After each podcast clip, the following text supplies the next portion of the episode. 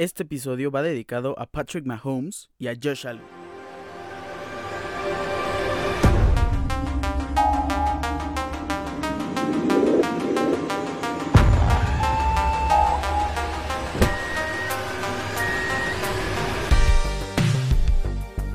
Es verdaderamente remarcable lo que hicieron este par de gigantes del deporte. Definitivamente Mahomes contra Allen es la rivalidad de la siguiente década. Esperemos porque lo que nos hicieron ver el día de ayer domingo en la NFL fue el mejor juego divisional que he visto en toda mi vida. De verdad, esta semana fue impresionante y ya estaremos hablando de eso en pequeños instantes. ¿Cómo están? Hoy es 24 de enero, episodio número 64 de Ricardo Serón Podcast. Muchas gracias por estar aquí.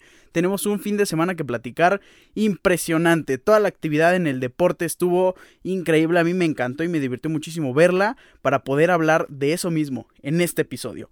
Iniciamos hablando con las ligas europeas y la Liga MX porque tuvimos actividad completa en las cinco ligas y aquí en México. Iniciamos con la Bundesliga, la Liga de Alemania, jornada 20. ¿Qué destacamos? La victoria de Borussia Dortmund de visita 3 por 2 sobre Hoffenheim. Eh, un abultado marcador. Bayer Leverkusen vence 5 por 1 al Augsburgo. Y pues las ya conocidas goleadas de Bayern München 4 por 1 sobre Hertha Berlín. El Bayern se queda en la cima y líder absoluto con 49 puntos, seguido de Borussia Dortmund 43. Bayer Leverkusen está en tercera posición con 35 puntos y pues dos sorpresas, Unión Berlín en cuarto lugar 34 puntos y Friburgo con 33 puntos se posiciona en quinto lugar. Seguido vamos a hablar de la Liga de Francia, la Ligue 1, jornada 22. Eh, primer, el primer resultado a destacar es una sorpresa porque Clermont vence 2 por 1 a Rennes, que está en quinto lugar actualmente. Montpellier vence 3 por 2 a Mónaco. Y Paris Saint Germain 4 por 0 a Reims con el primer gol de Sergio Ramos en esta nueva era en Paris Saint Germain. Es el defensa con más goles en toda la historia, en, el, en todo el ciclo. Pues eh, seguimos eh, comentando la Liga de Francia. En primer lugar, evidentemente, está Paris Saint Germain, 53 puntos. Niza está en segundo lugar con 42. En tercer lugar está Marsella, 40 puntos. Estrasburgo ya se coloca en la cuarta posición, 35 puntos. Rennes, repito, quinto lugar, 34. Y Montpellier está en sexto lugar, también con 34 puntos. Seguimos con la liga en España porque también vieron actividad, también la jornada 22, igual que Francia, Atlético de Madrid venció 3 por 2 a Valencia en un encuentro muy parejo. Real Madrid se enfrenta al Elche que vaya duelo y qué ironía porque Elche solo llegó dos veces, dos goles a puerta, pues empataron 2 a 2. Real Madrid llegó como 23 veces, la mayoría con tiros a puerta, entonces es impresionante cómo falló el Real Madrid. Al final logró empatar a por ahí gol de Eder Militao en los últimos minutos, pero pues no le afecta tanto, sigue a la cabeza en la tabla. También tenemos que destacar el partido del Barcelona que vence 1 por 0 de visita a la vez y ahora sigamos con la tabla porque Real Madrid tiene 50 puntos, está en primer lugar.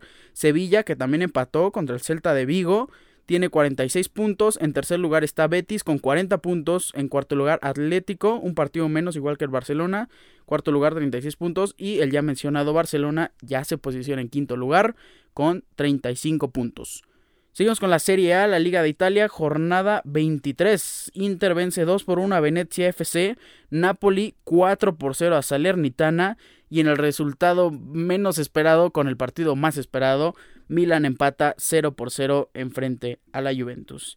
Inter de Milán se posiciona con un partido menos a la cabeza, 53 puntos, Napoli está en segundo lugar con 49 Milan 49 puntos en tercer lugar, Atalanta está en cuarto lugar con 43 puntos y la Juventus cada vez acercándose más al equipo de Bérgamo tiene 42 puntos, repito, en quinto lugar.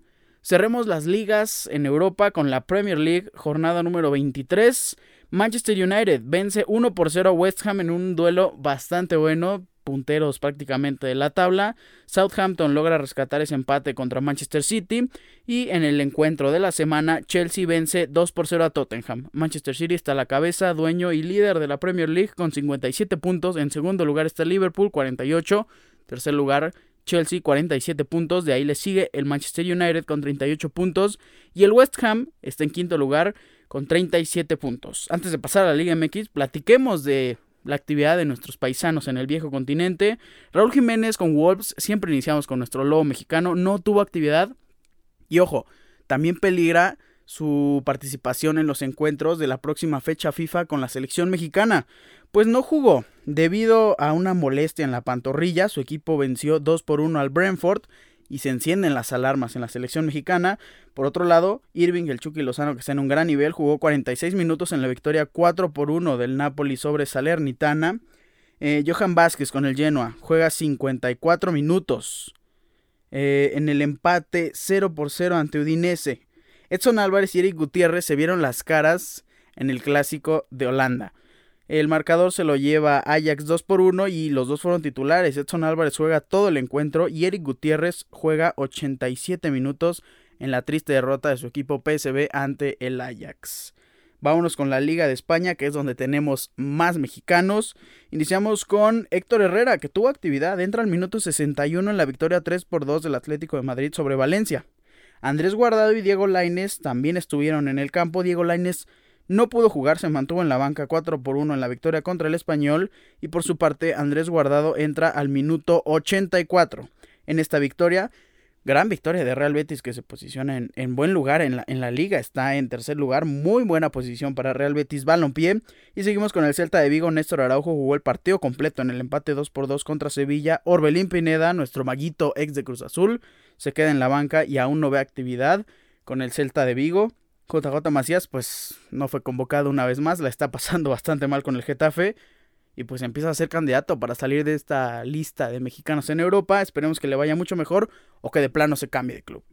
Todavía le queda por ahí una semanita de periodo de transferencia, entonces pues arriba la esperanza JJ Macías. Tecatito Corona con el Sevilla, reciente fichaje, entra, perdón, juega 71 minutos en el empate 2 por 2 ante Celta de Vigo y cerramos con Gerardo Arteaga, en el Genk, que juega el partido completo, los 90 minutos en la derrota 2 por 1 ante el Unión Saint G. Louis. Ahora sí, vámonos a la Liga MX.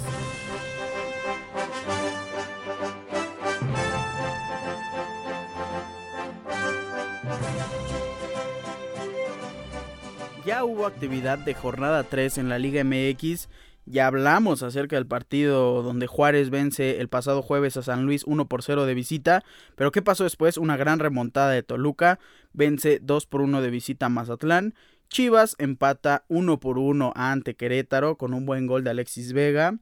El León vence de, de local 2 por 1 a Pachuca. Sorpresivamente, el actual campeón, el Atlas, vence en el Estadio Azteca al Club América. Y pasemos a un duelo de regios contra capitalinos. Monterrey enfrenta a Cruz Azul y Pumas enfrentaba a Tigres. Tristemente los equipos capitalinos sufrieron esta eh, tristísima maldición de la Cruz Azuleada, pues Monterrey empata al final 2 por 2 contra Cruz Azul y Tigres tristemente vence en escasos minutos para que termine el encuentro 2 por 1 a los Pumas que pierden ese gran invicto y esa gran ilusión que le duró poco a su afición. Y para cerrar la jornada con la gran sorpresa, Necaxa vence de visita en Torreón 4 por 1 a Santos. En otras noticias de la Liga MX, el día de hoy Cruz Azul, pues es muy probable que haga oficial el fichaje de Iván Morales, ex, ex delantero de Colo Colo. Todavía eh, son rumores o prácticamente ya está hecho, falta oficializar por parte del club. Y pues es un delantero, pues no me agrada tanto en términos eh, de números. Es un poco mediocre, pero esperemos que el delantero de 20 años haga un buen papel en Cruz Azul. Ya estaremos hablando de la siguiente jornada. Eh, en siguientes episodios recuerden que se viene fecha FIFA y vamos a hablar acerca de la selección mexicana que enfrenta par de duelos importantísimos para su clasificación principalmente directa al siguiente Mundial de Qatar 2022. Vámonos a la NFL. Y estamos todos listos para resumir esta increíble semana de ronda divisional. A mi gusto, la mejor en toda la vida. En todo lo que he visto de NFL es la mejor ronda divisional. Los cuatro partidos fueron imperdibles. Ni un segundo nos perdimos porque fue impresionante de inicio a fin. Desde el primer partido el día sábado hasta el gran cierre del Chiefs contra Bills el día de ayer domingo. Y vamos a empezar hablando con el encuentro que abrió esta jornada, el Titans recibiendo a Bengals, marcador favorable para Bengals que cerraron con una gran patada y gran juego de, de su kicker Evan McPherson, novato, 19 a 16 venció el equipo de Joe Burrow que el encuentro fue principalmente marcado por el regreso de Derrick Henry para Tennessee Titans, donde muchos pensábamos que iba a ser un factor más importante para la ofensiva de Tennessee. No fue así, no regresó eh, con la mejor de las formas y eso lo aprovechó no en el mejor de sus encuentros para Tennessee, pero sí en un encuentro muy efectivo y muy bien la defensiva, para así colocarse en la gran final de conferencia americana. El siguiente encuentro, el día sábado, también fue entre el líder de la división de la conferencia nacional, los Green Bay Packers, que recibían a San Francisco 49ers. Un encuentro marcado por la defensa o por la ofensiva inoperante. Un dato. En el primer cuarto solo tuvo 7 puntos Green Bay y fue en la primera ofensiva. Todos pensábamos que iba a ser una ofensiva muy prolífica, muy productiva y que iba a aplastar a San Francisco 49ers, pues así terminó el cuarto. Y así terminó el medio. En el segundo cuarto, cero puntos para ambos equipos. Ojo, en el tercer cuarto solo hubo tres puntos para 49ers. O sea, al finalizar el tercer cuarto y para iniciar el cuarto cuarto, iban 7-3 un marcador de verdad bastante bajo para estas ofensivas y las aspiraciones de estos equipos, pues en el cuarto cuarto solo logró hacer 3 puntos Green Bay y San Francisco hizo 10 puntos, una vez más ganando gracias al pateador de 49ers, Robbie Gould. El marcador final fue 13-10 y así quedaron eliminados los mejores equipos de cada conferencia este sábado. Para el día domingo ya tuvimos actividad de Buccaneers recibiendo a Rams. Los actuales campeones recibían al equipo que va a recibir el siguiente Super Bowl o el estadio que lo va a recibir. Pues el marcador ahí sí fue más abultado y fue más interesante el encuentro. Fue un muy buen partido. Eh, Rams dominó todo el encuentro. Al final parecía ser una victoria abultada para el equipo de Los Ángeles y Tom Brady siendo Tom Brady, no sé ustedes, pero si vieron el encuentro, a mí me regresó un poco la memoria al 2016, al encuentro de campeonato entre los Falcons y los Patriotas, donde llevaban una ventaja los Falcons de 28 a 3 y Tom Brady regresó para empatar y vencer en ese Super Bowl en, en overtime. Entonces por ahí empataron 27 a 27. Eh, Rams y Buccaneers y todos vimos esa cara de frustración en muchos jugadores de Rams, como pensando va a pasar otra vez, eh, no hay que subestimar a Tom Brady y tenían razón, pero gracias al gran receptor y principalmente al gran mariscal de campo que le costó mucho a Rams, Matthew Stafford logró dar un pase impresionante que llegara hasta los límites del campo, casi anota Cooper Cup y pues eso dio paso a que una vez más el pateador resolviera el partido. Matt Gay anota ese gol de campo al final del encuentro para que los Rams vencieran 30-27 a los Tampa Bay Buccaneers y tendremos nuevo campeón en la NFL.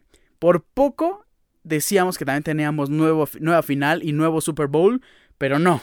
El encuentro que nos regaló Chiefs y Bills fue para recordar a lo largo de muchísimos años, se va a quedar en los libros y se va a quedar como uno de los mejores partidos y principalmente yo creo el mejor eh, periodo de los últimos dos minutos en toda la historia.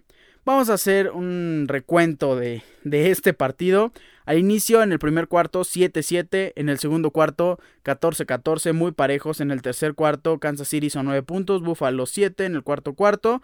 Ahí fue donde empezó toda esta hecatombe impresionante porque la fiesta que se armó fue una destrucción total, fue de verdad eh, un giro de emociones de un lado a otro, la alegría para un equipo, después regresar a la tristeza, sentir que ya estaban abajo, regresar a la alegría, estuvo de verdad impresionante. Y vamos aquí a resumir estos dos minutos finales que si no los viste, búscalo en internet, regresa a tu canal de televisión preferida, pero tienes que verlos completos, de segundo a segundo. Pausa de los dos minutos. El marcador tenía a Buffalo perdiendo 21 a 26 sobre Kansas City. Era cuarta y 13. Entonces, no se imaginan lo difícil que es avanzar 13 yardas y ahora en una cuarta oportunidad era de verdad eh, casi casi se sellaba la derrota de Bills.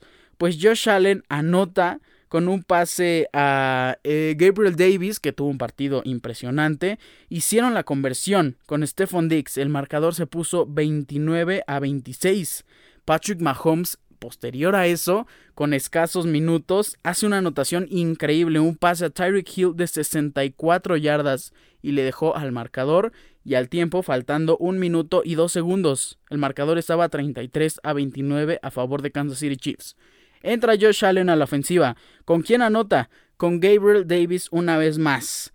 19 yardas el último pase y le dejaba a Patrick Mahomes tan solo 13 segundos. El marcador se ponía 36 a 33 en ese momento y Kansas City solo necesitaba un gol de campo, pero estaban muy lejos de, llegar a ese rango de alcance para su pateador Harrison Butker. Pues, ¿qué pasó? Con 13 segundos, Patrick Mahomes hace un pase corto a Tyreek Hill donde los bloqueos son muy efectivos y llega casi hasta medio campo. Pausan el reloj, piden tiempo fuera faltando 8 segundos y después a eso con 8 segundos le da Patrick Mahomes un increíble pase impresionante. De esos pases donde el receptor solo gira la cabeza y el balón ya está en sus manos. No necesita hacer nada más que tomarlo, asegurarlo y tirarse al suelo, dejando 3 segundos. Travis Kelsey eh, para que Harrison Butker hiciera una patada de 49 yardas. Fue efectiva y se empató el encuentro 36 a 36. Nos fuimos a tiempo extra y Chiefs gana el volado. Eso significa que la ofensiva de Patrick Mahomes tiene la primera ofensiva.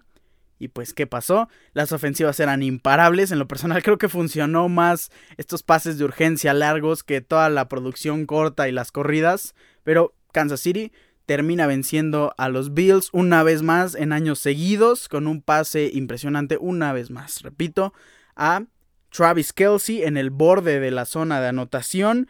Entonces fue una terminación increíble de partido, 25 puntos en tan solo 2 minutos. Posterior a eso, vence Kansas City Chiefs y tristemente, y para Josh Allen, porque la verdad, este partido creo que va a ser mejor o fue mejor de lo que va a ser el Super Bowl 56. Los dos equipos merecían estar en el Super Bowl, los dos equipos merecían avanzar a la final de conferencia y creo que los Chiefs van a, demostrando, si demuestran el nivel que tuvieron el día de ayer, van a llegar sin problema al juego de campeonato y pues muy probablemente serán pues los campeones una vez más del Super Bowl. No lo creo, pero pues ya nos demostraron la calidad que tienen y todo el espectáculo que pueden hacer los Kansas City Chiefs. Enhorabuena por Patrick Mahomes porque está demostrando un nivel de MVP. Lástima que no tuvo una temporada digna pero pues triste también por, por Josh Allen, que esperemos regrese, regrese muy fuerte porque es de verdad la rivalidad dentro de los próximos 10 años o tal vez 15 años. Posterior a este gran final de ronda divisional, han quedado definidos los horarios y los partidos que serán eh, la lucha por la conferencia americana y nacional. Serán los dos partidos el día domingo a las 2 pm. Chiefs recibe a Bengals en Arrowhead Stadium por el campeonato de la conferencia americana y en punto de las 5.30 pm Rams, el actual eh, anfitrión del Super Bowl, recibe a 49ers en el SoFi Stadium, repito, 5 y media pm por el campeonato de la conferencia nacional. Con esto nos vamos a la Fórmula 1.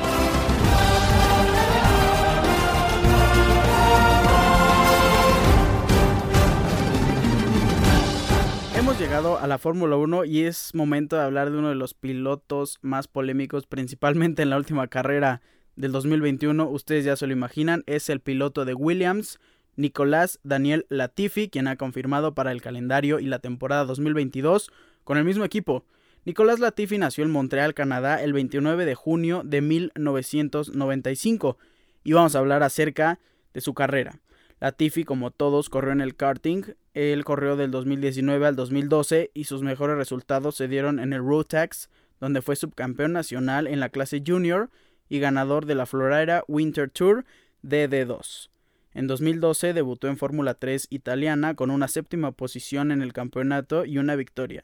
Al año siguiente compitió en diferentes modalidades de Fórmula 3 con el equipo Carling, logrando un podio en el campeonato británico como mejor resultado, también corrió en el Toyota Racing Series. En 2014 corrió y subió a un podio en la serie europea con Prema. También debutó en el Fórmula Renault 3.5 consiguiendo otro podio. En la temporada 2014, la tuvo, Latifi tuvo su primera participación en la GP2 Series, participando en la última ronda disputada en Jazz Marina con el equipo Hilmer Motorsport. El piloto no logró puntuar en ninguna de las dos carreras de la ronda, y en 2015 volvió a participar en unas pocas rondas de la categoría, esta vez junto a la escudería MP Motorsport. El piloto participó en siete carreras pero no pudo conseguir puntos, para el 2016, el piloto participaría en su primera temporada completa junto a la escudería Dams. Consiguió un único podio al finalizar en la segunda posición en la primera carrera de la temporada, pero pudo puntuar en tan solo tres de las otras 21 carreras restantes, finalizando así el campeonato de pilotos en decimosexta posición. En la primera temporada del campeonato de Fórmula 2, la categoría que reemplazó GP2, Series, Latifi continuó con Dams para disputar otra temporada completa. Este año, Latifi consiguió un total de nueve podios que incluye una victoria y lo dejaron colocado en la quinta posición al final de la temporada. Por tercer año, Latifi se unió a Dams para competir en la temporada 2018. Nuevamente obtuvo una sola victoria en la carrera corta de la ronda de Spa-Francorchamps y logró dos podios adicionales, siendo tercero en la carrera corta de la ronda de Baku y segundo en la carrera larga de la ronda de Sochi. Latifi participaría por tercer año consecutivo en la categoría al unirse con Dams por cuarto año consecutivo y participar en la temporada 2019. En la primera ronda, el piloto logró la victoria en la carrera larga y un tercer lugar en la carrera corta. El piloto volvió a ganar en la carrera larga de la ronda de Baku y en la carrera corta de la ronda de Barcelona. Luego del Castellet, el canadiense perdió la punta del campeonato con el neerlandés Nick de Bryce. Tras seis rondas de campeonato, Latifi permanecería en la segunda posición del campeonato a 37 puntos de líder. Luego de las rondas de Silverstone y de Budapest, achicó la brecha a 30, gracias a vencer en las dos carreras largas a de Bryce. Sus pasos en concreto en la Fórmula 1 fue unirse al Renault Sport Fórmula 1 en 2016 para ser piloto de pruebas y en 2017 continuó con el mismo rol. En 2018 se unió a la escudería Force India Fórmula 1 Team, que posteriormente fuera renombrada a Racing Point Force India Fórmula 1 Team, para ser el piloto de pruebas y de reserva. El canadiense condujo en el Force India BJM-11 en los primeros entrenamientos libres de Canadá, Alemania, Rusia, México y Brasil. Para la temporada 2019 se unió a Williams como piloto reserva y participó en los entrenamientos libres de los grandes premios de Canadá, Francia, Bélgica, México y Estados Unidos. La escudería Williams confirmó a Latifi como piloto titular en la temporada 2020, en reemplazo de Robert Kubica, teniendo como compañero a George Russell. Ese año el canadiense fue el único piloto de toda la temporada en no sumar puntos. Su compañero sumó tres en una carrera con Mercedes, pero ninguno con Williams por lo que el equipo quedó último en constructores con 0 puntos. Latifi finalizó onceavo en tres carreras como sus mejores resultados. En 2021 logró sus primeros puntos en la Fórmula 1 en el GP de Hungría, donde también su compañero George Russell sumó por primera vez con Williams. Latifi fue séptimo, un puesto por delante del británico. Ambos sumaron nuevamente en la siguiente carrera en Bélgica, ustedes conocen esa historia que es un insulto de carrera al terminar noveno y segundo respectivamente. En la última carrera de la temporada 2021 vamos a hablar del accidente porque Latifi a seis vueltas del final propició un auto de seguridad que a la postre le dio el, el triunfo a Max Verstappen y el Gran Premio. Y pues también el campeonato frente a Lewis Hamilton.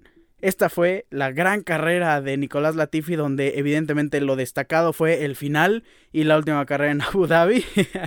no es cierto, es mentira, es una gran carrera. Y pues esperemos verlo con mejores actividades para Williams en el siguiente año y la temporada 2022 de Fórmula 1. Con esto nos vamos. No me voy sin antes recordarles mis redes sociales. Arroba Ricardo-Cerón- en Instagram. Ricardo Cerón en Facebook. Recuerden, Cerón es con Z. Tengan un increíble día y nos estaremos viendo el día viernes para platicar acerca de todo lo que pasó con la selección mexicana y todos los acontecimientos que sucedieron en este periodo de días. Una vez más, cuídense y bye.